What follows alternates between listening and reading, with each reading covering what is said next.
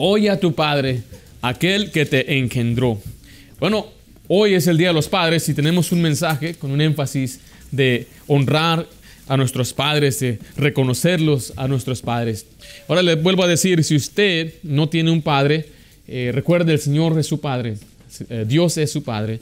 Pero hay quienes todavía tenemos nuestros padres con vida, hay muchachitos, hijos, hijas que viven ah, con sus papás. Y bueno, esto nos va a hacer de muy, mucha gran bendición aprender lo que la Biblia dice en cuanto a nuestros padres. Oye a tu padre. Ahora vaya conmigo ahí a, Proverbios 23, 22. Dice, oye a tu padre aquel que te engendró. Pero vaya conmigo a Proverbios 30, 11.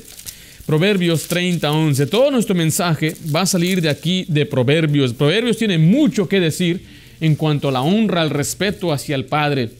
Dice así Proverbios 30, versículo 11. Hay generación, dice ahí, que maldice a su padre y a su madre no bendice. Bueno, estamos viviendo en esa generación donde hay muchachos, hijos, hijas que maldicen a sus padres, hablan mal de ellos, los aborrecen. Hay hijos que le dicen, I hate you, te, odio papá, no quiero nada contigo y les faltan el respeto. Bueno, ese no es el propósito de Dios. Dios no quiere que odiemos, aborrezcamos a nuestros padres. Dios quiere que le amemos. Ahora, podrá que haya un muchacho, un joven, una señorita o un, adulto que dice, pues pastor, usted no conoce a mi padre, usted no sabe lo que mi padre hizo, usted no sabe lo que, me dije, lo que él me dijo o cómo me trató. Quiero decirle que la responsabilidad de su padre de ser un buen padre es la responsabilidad de él, no es la suya. La suya es ser un buen hijo, sea quien sea. Y hay personajes en la Biblia que nos han enseñado a ser buenos hijos. Uno de ellos se llama Jonatán. Tuvo un padre llamado Saúl. Si usted conoce la vida de Saúl, toda su vida, él fue un hombre que causó uh, uh, problemas a Dios. Le fue pesadumbre a Dios. Porque este hombre desobedeció a Dios una y otra vez. Es la Biblia que él lo desechó. Pero él tuvo un hijo fiel llamado Jonatán, que estuvo con él. Fue fiel a su padre. Es más, la Biblia dice que murió junto con su padre. Jonatán no merecía morir, morir, pero él simplemente por estar con su padre, él enfrentó la batalla y la maldición de su padre le alcanzó a él.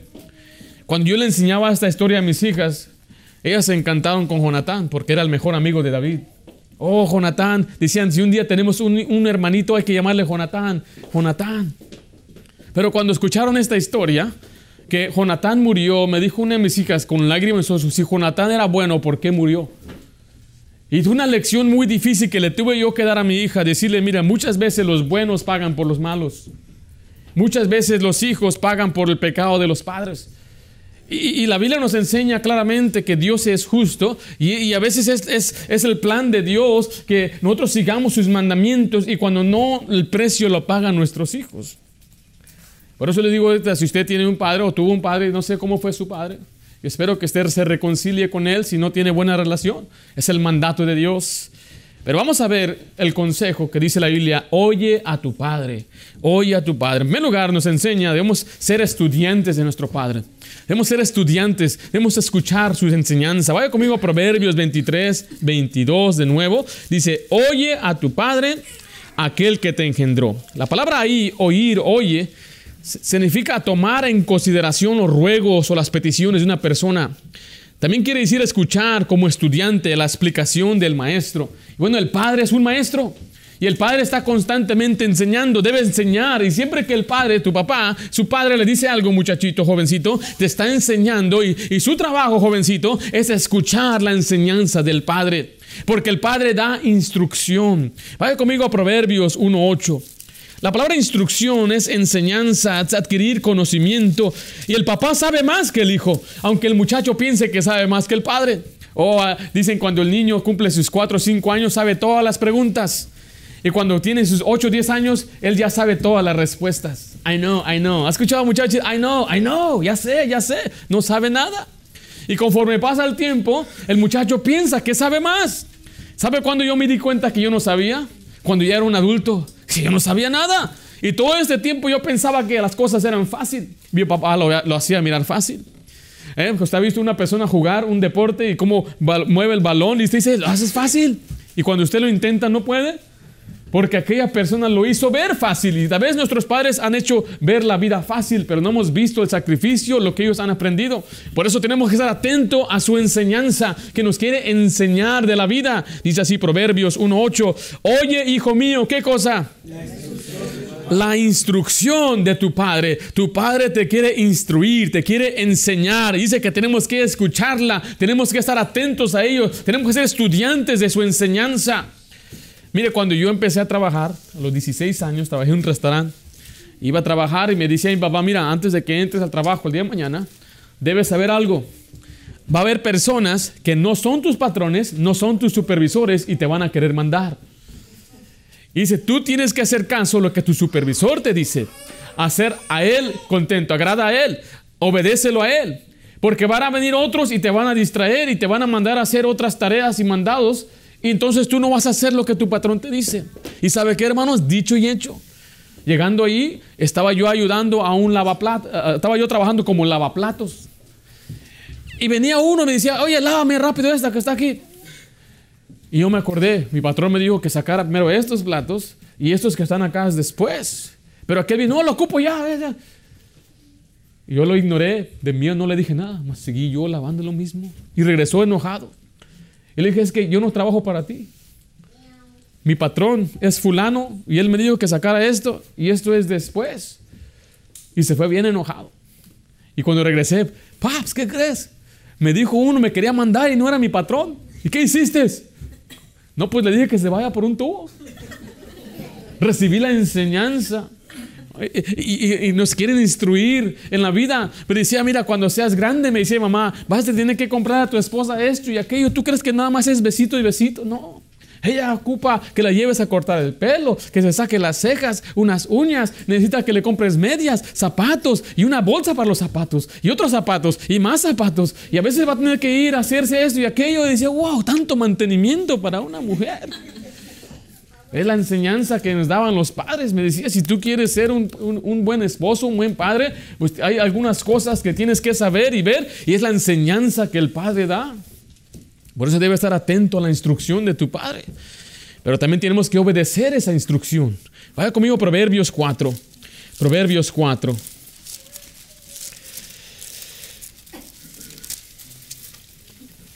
Dice así el versículo 1 en adelante. Dice, oír hijos la enseñanza de quién, hermanos? De un padre. Y estar atentos para que conozcáis cordura, porque os doy buena enseñanza. No desamparéis mi ley, porque yo también fui hijo de mi padre, delicado y único delante de mi madre.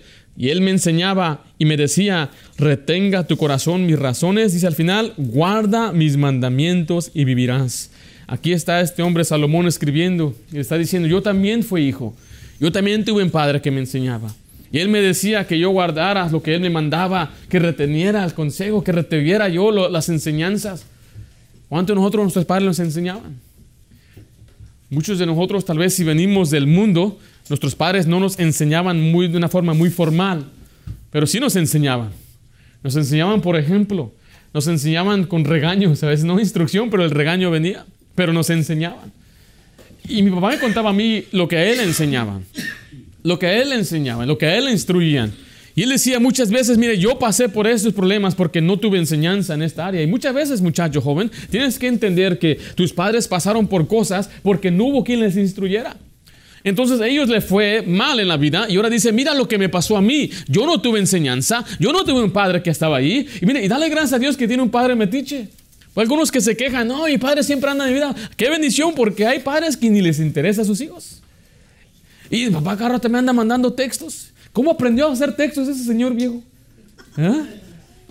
¿Cómo me mandó? mi papá me ha mandado textos. Papá tiene casi ya 60 años este año. Y me anda mandando textos. Que si puedo venir este, y wow. Y le dije, oye, ya me mandas textos. Y sí, duré como 20 minutos para, para hacer el texto. Bueno, aquí tengo los últimos textos que me ha mandado. Quería que fuera una tortillería, que le consiguieran las tortillas. ¿Eh? Qué bendición cuando el Padre llama y anda ahí buscando porque quiere el bien. Y quiere el Padre que, nos, que aprendamos porque, le repito, muchas veces a ellos no les enseñaron. Tal vez crecieron en un hogar donde no había un padre. Eh, mi papá me cuenta que él a los 14 años tuvo que dejar de estudiar por irse a trabajar al Distrito Federal. Y decía que vivían en, una, en una, uh, un camión de mudanzas, es donde vivían. O sea, su trabajo era la mudanza y ahí es donde vivían. Vivía en una colonia muy bonita, dice colonia de doctores. Y cuando dice, oh, ¿a poco? Sí, pero en el camión de mudanzas. Dice que se bañaba una vez a la semana porque no tenían uh, dónde bañarse. Imagínense. Después de un tiempo él se tuvo que ir a Chicago a los 17 años. Él tuvo que pasar uh, la frontera y cruzar, llegar hasta Chicago y de ahí ayudar a sacar a su familia uh, de la pobreza. Eh, las historias que me cuenta papá son tremendas. Todos dormían en la misma cama, decía. 11 hermanos. Y cuando se casó, su hermano mayor eran 12 ya. Ahora mi mamá me cuenta que ella fue a donde vivía mi papá y decía que la mesa era el lugar, el, el, comedor, primero comían las chivas. Les ponían la comida de las chivas en la mesa y las chivas venían a comer y se iban, después ellos comían después. Las chivas tenían prioridad. Eso es lo que mamá me cuenta. Una vez entré a su casa, dice que ahí estaban las chivas. Ese era el estado donde vivía, en un hogar sin padre. ¿Cómo eran tantos hijos? Pues venía el padre, la dejaba con otro bebé y se iba. Y no les enviaba nada. dice mi papá que él tenía que usar los pantalones de su hermano. Y eran bien flojos. Y tenía un cinto para cinturón. Un lazo. Mecate, dice. Era un mecate. Y les cortaban el pelo, los trasquilaban, dice que le llamaban cabeza de joconol, no sé si sabe lo que es el joconol. Se quedaba así el pelo así. Tenían zapatos de hule. Y cuando me cuenta todas esas cosas, uno mira a los Nikes. ¿Cómo la tenemos bien hecha? ¿Cómo nos lavamos las manos? Porque no, no, no. Y ellos comiendo con chivas. Esas enseñanzas que papá me daba, me decía, eso sí me impactaban. Y, tenemos que escuchar lo que papá decía, es por nuestro bien. No quiere hacernos sentir mal, quiere que agradezcamos lo que tenemos. No quiere que volvamos a la pobreza, sino quiere que usted aprecie el trabajo que hace papá, que tenemos luz, que tenemos agua potable, que tenemos un, lugar adecuado para el baño y, y, la tenemos bien hecha aquí, varoncitos, niñas. we have it made here. We have a beautiful place to live. You have your own bed. I don't have a bed. I live in a sofa. Mira, tienes un sofá solito. Una cobija ahí de tigre, qué bendición. Te la lavan cada semana. Me cuenta mi abuelita que ellos usaban manteca para el pelo, para peinarse manteca. Imagínense. Y nuestros padres nos enseñan para que nos vaya bien. Mire lo que dice el versículo 10 ahí. Oye, hijo mío, y recibe mis razones y se multiplicarán años de vida. Si usted lee lo que enseña ahí después el pasaje, que nos va a evitar de problemas, nos va a evitar de no andar eh, cometiendo los mismos errores. Por eso, muchacho, oye a tu padre, el que te engendró, escucha el consejo para que te vaya bien y obedece su mandamiento. Pero también tenemos que apreciar la reprensión, el regaño y el castigo, porque la instrucción es una, y si no haces lo que se te manda, daddy gotta come and whip you. ¿Verdad que sí?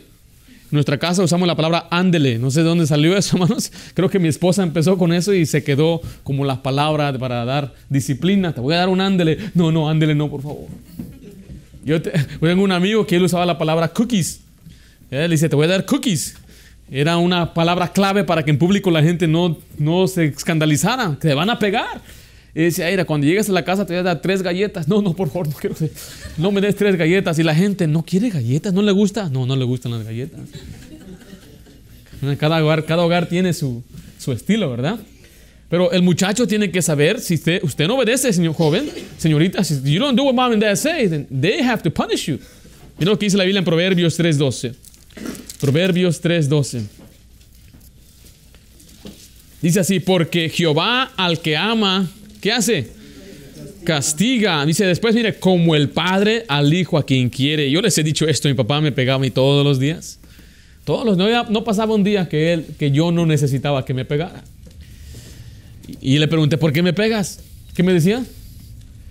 Porque te amo. Te decía, ah, vos me amás más a mí que a los demás. ¿Eh? Porque me pegaba más a mí. y hasta la fecha me quiere más. Ahora vaya conmigo a Proverbios 6, 23.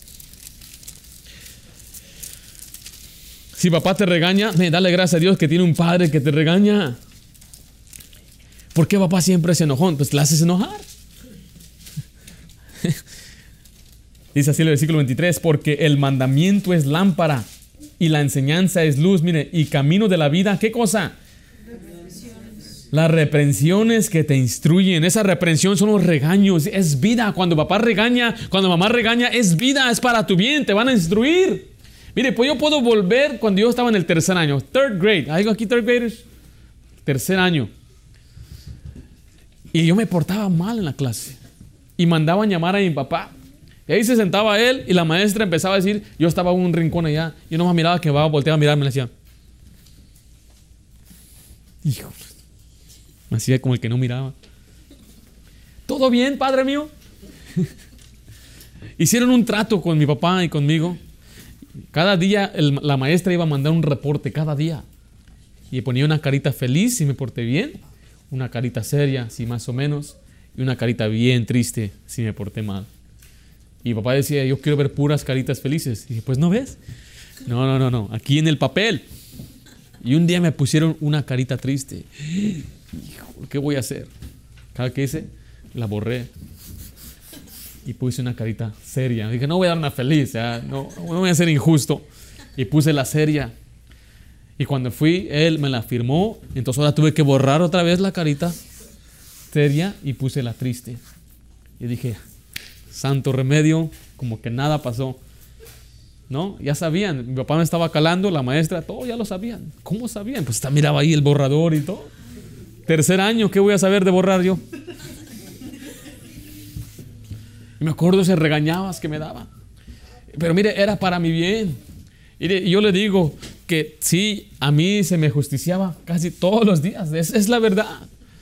Pero no tengo, no tengo ningún reproche. No le tengo yo un rencor a papá. Porque yo sé que lo hacía por amor. Era una tremenda instrucción.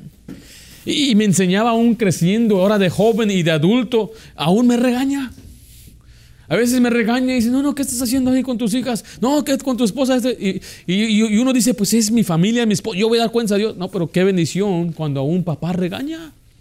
Por eso si estamos casados y viene el papá a regañar a su hijo, qué bendición, aprecio. Gracias papá por estar de metiche. ¿Por qué? Porque le interesa, le interesa su vida. También me acuerdo cuando yo estaba en la escuela y unos muchachos se portaban mal. Y me acuerdo el muchacho agarrar la silla y aventársela a la maestra. Y dice, no, ya estuvo este llegando a casa, de seguro lo van a quebrar las piernas. Y dice la maestra en inglés, I'm gonna call your mom. Voy a llamar a tu mamá. Y le decía al muchacho, call my mom. I don't care. Llámala a mi mamá. No importa, yo llamo por ti si quieres. Es unos mamás, padres que no, no reprendían a sus hijos. ¿Saben dónde termina un muchacho cuando no recibe reprensión? Termina de vago, termina de callejero, termina de drogadicto, termina en la cárcel, termina muero, muerto. Porque esta instrucción, dice la Biblia, esta reprensión es para vida, es camino de vida. Pero también dice la Biblia que es medicina. Vaya conmigo, Proverbios 20:30. Cuando uno está enfermo, ¿qué necesita? La medicina. ¿Sabe cuál es la medicina del joven rebelde? Unos azotes, dice la Biblia. ¿Qué es un azote? Uh, yo no sé qué es lo que usa usted. Algunos usan vara. Muchos hermanos de, Centroamérica usan vara. Es más bíblico, hermanos. ¿Eh? Tráete una vara. Y ahí van con la vara. Acá los mexicanos, como que agarramos botellas, chanclas, cinturones. Ahora, yo no sé qué usa usted para reprender a su No sé si ya tiene algo designado. Imagino que el hermano usa ese palo, hermano. Ese palo este es el que usa ahí. ¿Eh? Eh, algunos usan un cinturón. Mi papá tenía un cinturón piteado, eso es de los paisanos. O dejaba unas tremendas marcas ese cinturón. Eh, y no estamos hablando de abuso físico, estamos hablando bíblicamente azotar a un niño donde no lo vas a matar. Dice la Biblia, no lo vas a matar, no se va a morir. Dice la Biblia así en Proverbios 20, 30. Los azotes que hieren son qué? Medicina. Medicina para el malo. ¿Y el castigo que hace el corazón, hermanos? Purifica el corazón. La Biblia enseña que el joven, el rebelde, el niño necesita medicina. ¿Qué es esa medicina? Azotes. Oye, ¿qué pasó? ¿Qué te hicieron? me dieron mi medicina. Así debe decir el muchacho. Me dieron una tremenda cucharada de... Y el castigo purifica el corazón. ¿Qué castigos podemos dar, pastor? Bueno, aquí en Estados Unidos tienen la costumbre de time out. Bueno, se dice, y muchos que han vivido, crecido con muchos hijos, el time out no sirve, hermanos. Debe haber meramente un castigo corporal y luego el time out. Pero que nunca falte el castigo corporal. En la Biblia, por ejemplo, no había prisión. En la Biblia había azotes. Aquí si usted roba, lo meten preso y lo encierran por tres meses. En la Biblia lo azotaban 40 menos uno.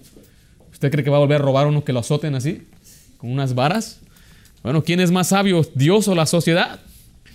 Dios dice que lo que necesita el muchacho desobediente es que lo azoten. Así que cuando te azote tu papá, cuando te pegue, tú di qué tremenda medicina me dio este día, papá.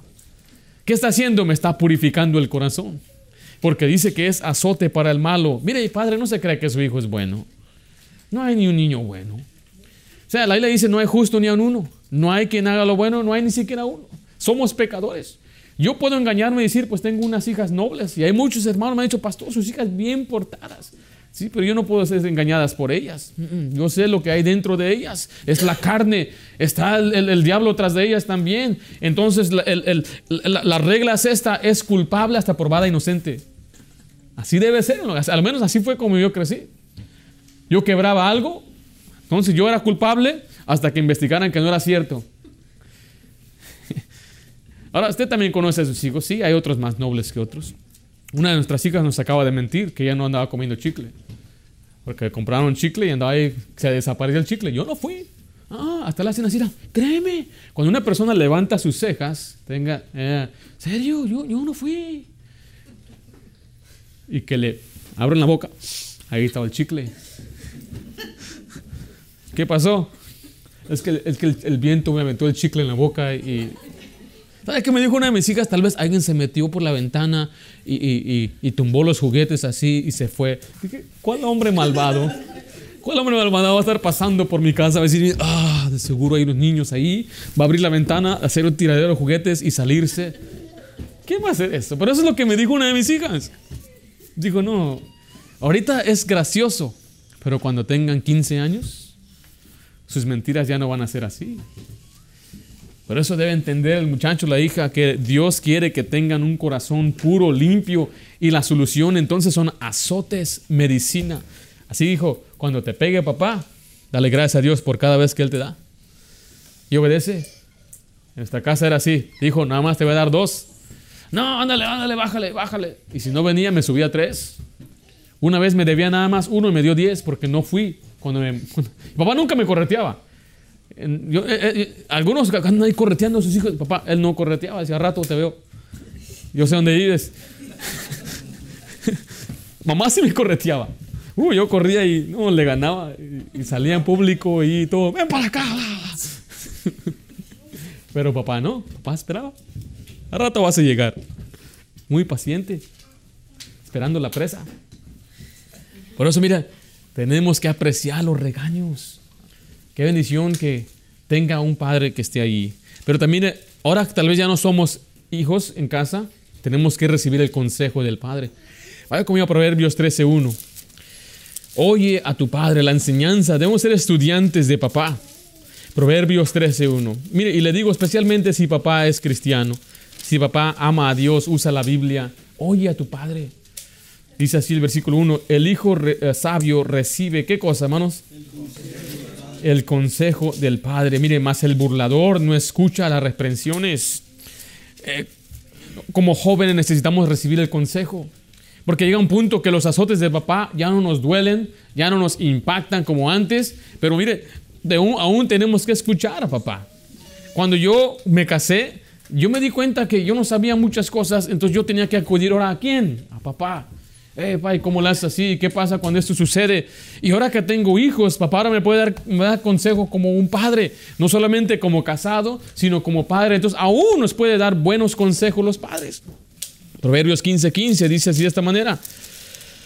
Vemos que el hijo sabio recibe el consejo, pero el hijo necio, dice ahí el versículo 5, el hijo necio menosprecia el consejo de su padre. Lo menosprecia es que eh, lo desecha, no lo estima, dice que es como cualquier cosa. Y, tenemos que escuchar, ser estudiantes del Padre. En primer lugar, vimos el principio es escucha, ser estudiante de papá. En segundo lugar, debemos causar alegría a papá. Causar alegría a papá es nuestra meta, agradar a papá, que él sea feliz, que él esté contento, que él se sienta orgulloso de sus hijos. Había un hombre, dice, que estaba en, el aeropuerto y tenía una camisa eh, bonita y medio de colores. Y le preguntó a uno, oye, ¿y esa, esa camisa está bonita? Y si él orgullosamente dijo, mi hijo me la compró. Y, qué, qué, alegría es cuando el, padre habla de su hijo. Qué tremendo hijo. Es, es muy bueno mi hijo. Mi hijo es respetuoso. Y, por qué lo dicen? Porque tiene un hijo que alegra al padre. Y, una cosa que me dijeron a mí, eh, porque yo tomé en cuenta mucho papá cuando yo quería casarme. Y lo que él me decía, yo lo hacía. Y alguien lo notó y dice, me agrada que ah, tú quieres hacer feliz a tu papá. Es lo que me dijo mi suegro. Y eso yo creo que eso es algo digno de, de, de, apreciar. Porque yo también vi a mi esposa que ella quería agradar a papá también. Y, y, así llegamos a un acuerdo de, las cosas que queremos hacer para la boda. Y esa debe ser nuestra meta. Que agradar a papá. Que papá sea feliz. Que papá sea contento. Vean lo que dice ahí en Proverbios 10.1, por favor. ¿Cómo uno puede agradar a papá? Es buscando sabiduría. Un hijo sabio alegra al padre, dice la Biblia. El que toma decisiones sabias, el que anda en los caminos de Dios. Proverbios 10.1 dice los proverbios de Salomón. El hijo sabio, ¿qué hace, hermanos? alegra al Padre. ¿Cómo va a alegrar al Padre el muchacho? Siendo sabio, tomando decisiones sabias, haciendo lo que a Dios le agrada, siendo un buen muchacho. Dice Proverbios 29.3, por favor. Proverbios 29.3.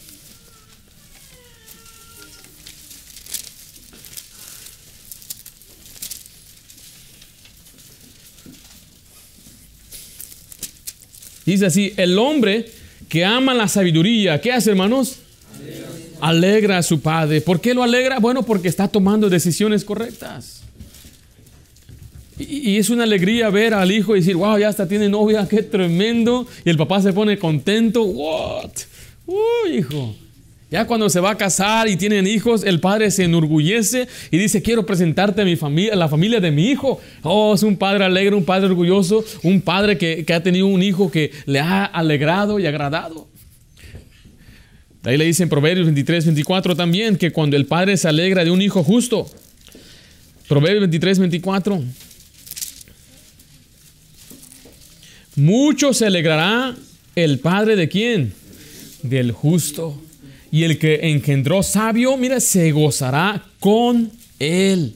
O sea, cuando vea el éxito del hijo, porque él se enfocó, el padre le dijo, mi sigue por esos caminos, escoge una mujer correcta, y el muchacho hace lo que el padre hizo, uh, el padre está feliz, está gozoso, está contento, y dice, qué tremendo hijo tenemos, ¿verdad, amor? No, mira nomás, si viste lo que, cómo, lo que, el trabajo que ahora tiene, si viste cómo el Señor lo está bendiciendo y le causa alegría al Padre. Pero ¿cuál es lo opuesto, hermano? No es el hijo que alegra al Padre. Existe un hijo que es pesadumbre al Padre. La palabra pesadumbre es disgusto, padecimiento, mire, tristeza. Hay padres que, hay hijos que causan tristeza a sus padres. Vaya conmigo a Proverbios 17, 25.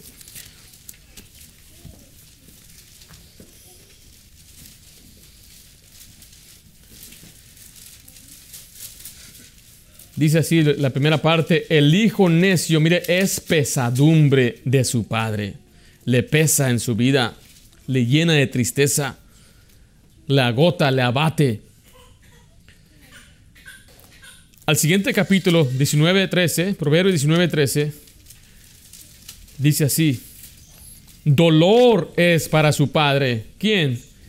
El hijo necio. ¿Quiénes son estos muchachos? ¿Quién son estas muchachas que causan dolor a sus padres? El desobediente, el rezongón, el mal hablado, el que anda en los vicios, el que lo andan encerrando. Oh, hay un varón que conozco que su hijo entra y sale de la cárcel y él viene con tristeza a veces a la iglesia. Encima de ello dice que le dan todas las deudas de él, se metió a robar, lo demandaron y como era menor de edad le pasaron la deuda al padre.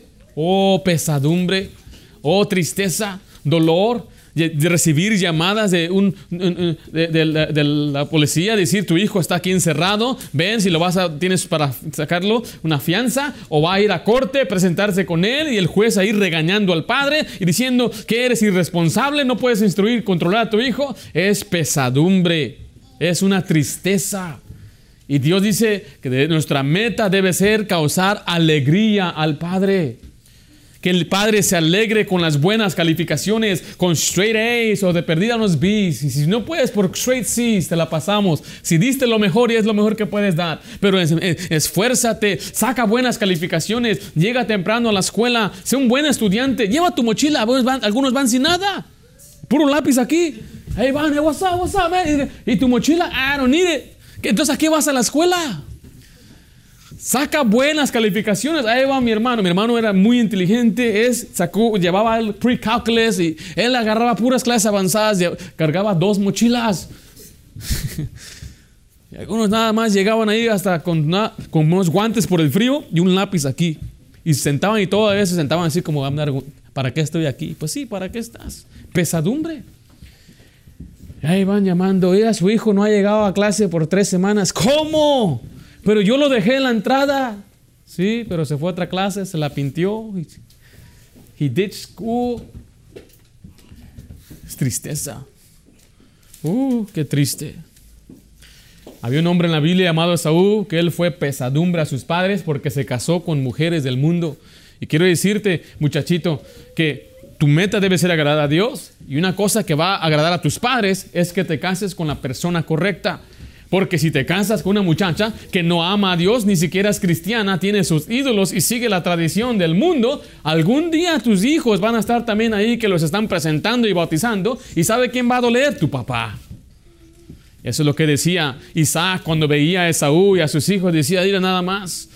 Qué tristeza, me causa tristeza, fastidio a mi alma estas hijas de esos incrédulos. Por eso, muchacho, causa alegría a tu padre que se enorgullezca y te presente, este es mi hijo. Y que no digan, ese es su hijo, sí, ese es mi hijo. Soy el padre. Que nunca se presente. Que la, única razón que debe ir a corte contigo es acompañarte a casarte. Cuando vas a firmar tus papeles ahí. Pero ya de ahí en adelante no debe acompañarte que porque ahí en el jefe para que me saques la fianza. No, no causes tristeza a tu padre debe causar alegría y por, último debe respetar a papá, debe honrar a papá. Mire, papá es importante. Vaya conmigo a Proverbios 19, 26. Ahí estamos en Proverbios 19. Mira, aquí una, en, este, en el Proverbios hay muchos ejemplos de falta de respeto, falta de honra. Dice así, el que roba a su padre y ahuyenta a su madre es hijo que causa qué? Vergüenza y acarrea oprobio. Lo opuesto a honrar y, a papá es causarle vergüenza. Y hay muchachos que le causan vergüenza a papá. ¿Y sabe qué hacen? Le roban a papá. ¿Cómo roban a papá? Préstame prestado, jefe. Y después nunca le paga. Acabo es papá. Ahora, yo no estoy diciendo que es malo que le pida prestado a papá. Yo lo, yo lo hice muchas veces. Pero siempre le pagaba.